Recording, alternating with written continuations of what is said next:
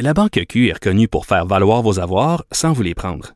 Mais quand vous pensez à votre premier compte bancaire, tu sais, dans le temps à l'école, vous faisiez vos dépôts avec vos scènes dans la petite enveloppe.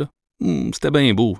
Mais avec le temps, à ce compte-là vous a coûté des milliers de dollars en frais, puis vous ne faites pas une scène d'intérêt.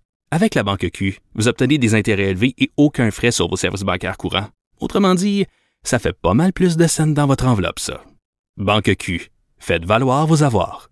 Visitez banqueq.ca pour en savoir plus. Pendant que votre attention est centrée sur vos urgences du matin, vos réunions d'affaires du midi, votre retour à la maison ou votre emploi du soir, celle de Desjardins Entreprises est centrée sur plus de 400 000 entreprises à toute heure du jour. Grâce à notre connaissance des secteurs d'activité et à notre accompagnement spécialisé, nous aidons les entrepreneurs à relever chaque défi pour qu'ils puissent rester centrés sur ce qui compte, le développement de leur entreprise.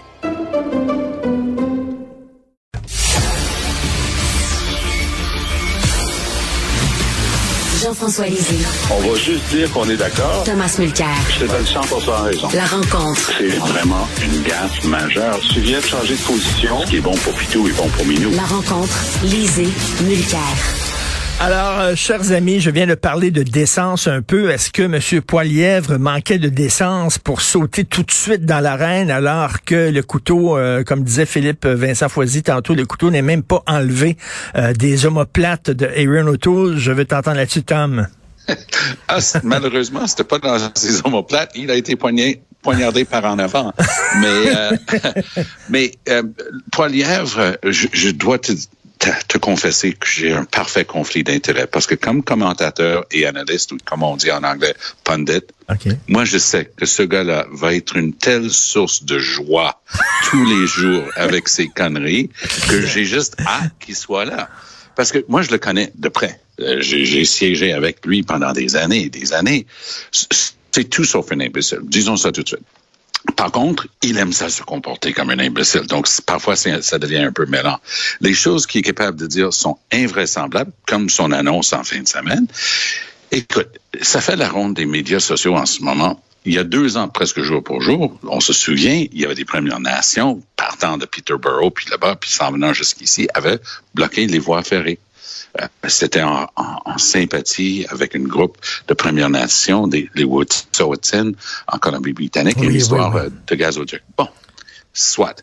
Alors, ces interventions à ce moment-là jouent. Alors, c'est épouvantable. Qu'est-ce qu'on attend pour imposer la loi et l'ordre? On ne peut pas tolérer ça dans une société, machin truc. Le même gars, il s'en va apporter du Tim Hortons, du café puis des beignes en disant que les camionneurs qui sont en train de déféquer sur les trottoirs à Ottawa, en train de brûler euh, du diesel pour que les gens, pour empester la vie de tout le monde et qui n'obéissent à aucune loi, ça c'est high five. Way to go, c'est bon les gars. Deux pouces en l'air, tu sais, je vous aime tellement. Alors ça c'est du grand Pierre Poilievre et attachez votre truc avec la broche parce que ça va être ça tout le temps. J'espère qu'on s'en va pas vers un couronnement. J'espère vraiment qu'il va Non, avoir non, non. une véritable course. Charret va presque certainement y aller.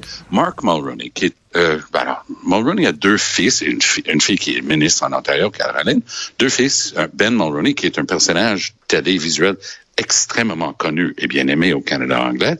Mais son autre fils, Mark, est un banquier de haut niveau. Il est jeune, euh, de, dans, dans la quar- peut-être mi-quarantaine, quelque chose comme ça.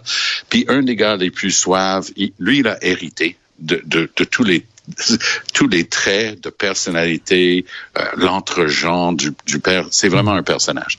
Et moi, on, on me dit de, de source sûre à Toronto que lui, il se lance aussi. Donc, il va avoir du monde autrement plus sérieux que Aaron, O'T- euh, que, pardon, que, Aaron que Pierre Poilievre, qui vont se lancer dans la campagne pour remplacer Aaron O'Toole.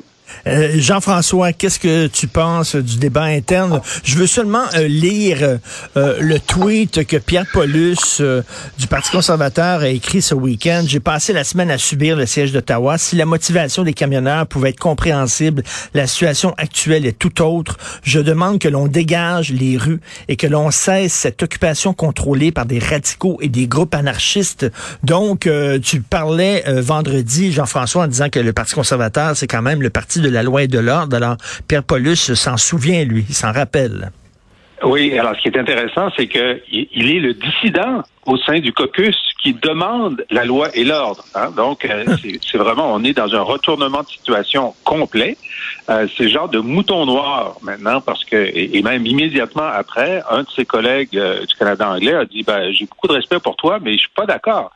Alors, tu sais, on, est dans, une situation qui est intéressante parce que il y a il y a une fracture à la fois sur euh, la, vision puis l'âme euh, du Parti conservateur. Est-ce qu'on est un parti de rebelles ou on est un parti de gouvernement? Hmm. Et entre, évidemment, les francophones et les anglophones, enfin pas tous, mais on voit que les francophones sont, ont été éjectés dans un premier temps euh, de, de, la direction du caucus de Candice Bergen, l'unilingue anglophone, ce qui est un geste qui est politiquement extrêmement significatif de dire, ben là, tu sais, Gérard Deltel, il sera plus là, euh, puis j'aurais pu, j'aurais pu francophones dans mon équipe. C'est très, c'est, c'est un, un, gros signal. Alors, qu'est-ce qui va se passer pendant la campagne? En fait, ça va être un genre de référendum sur la trompisation du Parti conservateur. Mm. Alors, est-ce qu'on va laisser les Pierre Poliev, Candice Bergen et autres euh, qui, euh, qui, dans le cas de Bergen, a porté la casquette Make America Great Again, qui vient dire qu'il y avait des gens, euh, des, des, des, good people on both sides euh, au, sujet du convoi, qui est exactement la phrase que Donald Trump avait utilisée pour parler des suprémacistes blancs à Charlottetown. C'était incroyable qu'elle utilise la même phrase mm. que Trump. Paul Wells écrivait dans le McLean's qu'il il, s'était fait dire par des membres du caucus euh, que l'appui de Trump au, euh, au, convoi avait été très bien reçu par des députés conservateurs, c'est quand même extraordinaire. Et donc, euh, est-ce que cette frange-là, qui est représentée par Pierre Poliev avec une forte organisation, va réussir à battre la contre-offensive euh, des Mulroney, Charret. Est-ce que Peter McKay va se présenter aussi? Parce qu'il a envoyé un texte aux journaux euh, euh, le lendemain ou sur le lendemain du départ d'Auto, ce que tu fais pas si t'es pas candidat. Ça va être ça, la bataille. Oui, et Jean, Jean-François, il y a un nom qui circule aussi, c'est Tasha Karedine, qu'on connaît très bien ici au Québec, là, qui est une commentatrice, entre autres, dans le National Post. Qu'est-ce que tu en penses? Est-ce que tu penses que Tasha Karedine, Tom, va se lancer dans l'arène? Écoute, je veux avoir une meilleure idée mercredi parce qu'on fait une émission radio pan-canadienne avec Evan Solomon, elle et moi, et une autre d'Alberta tous les mercredis. Donc, j'aurai un peu plus de nouvelles. Moi, je vais t'avouer que Tasha a été tellement choquée de ce qu'elle a subi quand elle a dit aux anti-vax, soyez responsables, mmh. allez vous faire mmh. vacciner. Elle, elle s'est rendue, ça c'était pour elle un moment de vérité. Ah, et crois-le ou non, la vérité existe. Et c'est ce qu'on est en train de vivre. Mais j'aimerais bien poursuivre sur ce que Jean-François disait tantôt, parce que c'est préoccupant de voir ce qui est en train de se passer avec la nouvelle chef des conservateurs. Elle est ni plus ni moins en train d'évacuer la présence québécoise et francophone au sein de son équipe. Lorsque Joël Denis Bellavance de la presse a commencé à écrire là-dessus, parce qu'il s'est rendu compte que Gérald Deltel se faisait tasser comme leader en chambre et chef adjoint. Leur réponse était Hey, t'as pas le droit d'écrire qu'il n'y a plus de francophones parce que là, on a Alain Reyes qui va encore être notre lieutenant québécois. Ça a pris à peu près deux minutes et demie pour Alain Reyes de dire Ah, tu sais, à bien y penser, euh, je, risque de je risque d'appuyer un candidat, puis euh, merci beaucoup, félicitations pour votre beau programme. Qui est-ce qu'ils sont allés chercher comme faire valoir? Ben, ils sont allés chercher Luc Berthold, qui, hmm. qui? Ben, député euh, de Mégantic l'Érable, ancien employé euh, attaché de presse de Nathalie Normando, ancien maire de Thetford, si je ne me trompe pas de, de ville. Donc, ça, c'est le même gars qui a planté Diane Leboutier en chambre, un Québécois, qui plante Diane Leboutier parce qu'elle répondait en français. Il s'est excusé par après, mais c'est hallucinant. Donc ça, c'est le genre de francophone que veut bien avoir Candice Bergen, à mon point de vue. Ce qu'on ne sait pas, ce qu'on sait pas, Richard, c'est est-ce que euh, Candice Bergen, qui est une langue anglaise, euh, a dit à Deltel euh, et aux autres qu'elle ne voulait pas, ou est-ce que c'est Deltel et les autres qui ont dit nous, on reste pas? Il y a quelque chose qu'on ne sait pas là. Hein? Est-ce que c'est une exclusion ou un boycott? Bonne question. Très bonne question. Mais en tout cas, c'est euh, vraiment, on voit que le Parti conservateur est tenté par euh, le mouvement de Donald Trump. Donc, Ben euh, oui. on n'est Et pas. puis Donald Trump, en fin de semaine, qui a planté euh, Trudeau dans, dans son Ben nouveau oui. plateforme des médias sociaux, il l'a traité de far left lunatic. Alors, une lunatique d'extrême gauche, que Donald Trump puisse trouver un être humain sur la planète Terre que lui peut traiter de lunatique, c'est quand même merveilleux. Mais Et tu, tu m'ouvres la, la porte, Tom. Tu, tu, tu Hein? m'ouvres la porte. Qu'est-ce qui arrive avec Justin Trudeau? Il est où? Ah ben, c'est ça, ça c'est la question de Denise Bombardier aujourd'hui. Il est Where's Waldo? Il- Ben oui. On ne sait pas. On sait qu'il est tombé malade avec le COVID-19 et euh, on lui souhaite un, un- un prompt et complet rétablissement.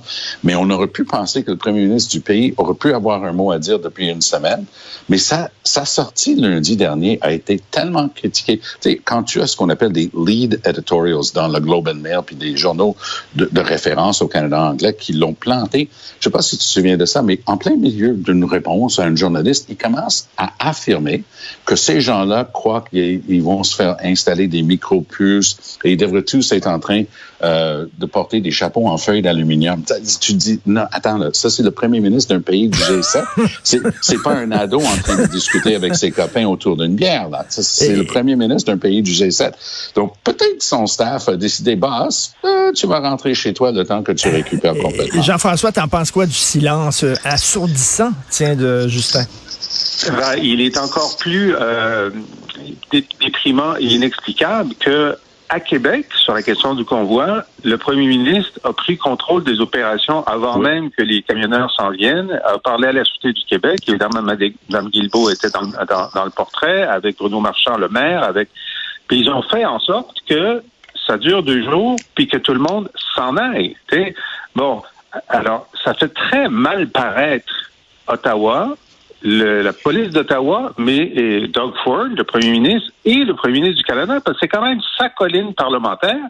Et de Ben toute oui. évidence, pendant toute cette période-là, il a dit ben là, si on nous appelle, on va on va offrir euh, de l'aide, mais c'est pas à nous à assurer euh, la sécurité de la colline parlementaire. Hey, un instant Ben là, là, je veux dire, dès le deuxième jour, quand tu as vu que ça dérapait, il fallait que tu prennes le contrôle. Parce que là, on a l'air de quoi? Moi, je trouve Une que c'est une, une honte Tellement nationale. tellement faible. Et ce qui est intéressant aussi, parce que n'oublie pas que les camionneurs en question, ça c'est la base politique du premier ministre de l'Ontario, Doug Ford. Ça c'est the Ford Nation dans ces camions-là. Alors lui, il n'a à rien fait. Et il a poussé l'audace parce que j'étais en contact avec des seniors dans le- la tribune de la presse à Ottawa en fin de semaine. Il capotait. Il dit, ben, Doug Ford affirme que le gouvernement peut rien faire. euh, pour il n'a pas le droit de parler à la police. Et Doug Ford a tweeté ça. J'ai vu son tweet. Non, le gouvernement ne peut pas parler à la police. C'est à la police de décider quoi faire. Hey, le Ben gauche, oui. justement, comme Jean-François vient de le mentionner, c'était très clair. Moi, C'était la fin de la récréation. Il a mis une limite. Il dit, oui, Société démocratique, viens faire ta démonstration. Non, tu, tu peux manifester, mais pas, pas sur la colline directement. Et à 5 heures dimanche, c'est fini. Retour à la maison. Et ils ils l'ont écouté. Ils ont dit, soit tu t'en vas, soit on te remorque. Et puis, tu auras ton camion quand tu l'auras. Bye bye. Tout le monde est parti, la queue entre les deux jambes. Mais ce qui s'est passé ici, c'est que Ford a dit ça. Mais là, tout d'un coup, déclaration de l'état d'urgence qui est complètement factice, ça ne veut rien dire, sauf Ben une oui. chose. Ford était obligé de réagir. Là, il envoie 1500 effectifs, donc 1500 policiers et policières de OPP, qui est la, la Sûreté euh, de, de l'Ontario, le pendant de la Sûreté du Québec, parce qu'il y a juste deux provinces bien structurées avec une police provinciale, Québec et Ontario. Il y a aussi le Royal Newfoundland Constabulary, mais c'est tout petit. Mais donc, eux, ils vont y envoyer. Puis là, finalement, Ottawa va envoyer des, des, des gens de la GRC, mais que ça aurait pris dix jours. C'est c'est C'est ça incroyable. Qui est Et la comme, honte. comme dit Jean-François, c'est la honte nationale. Ben oui, merci, ben oui. messieurs. Merci. Bonne journée. On se reparle Bye demain. Merci. Bye.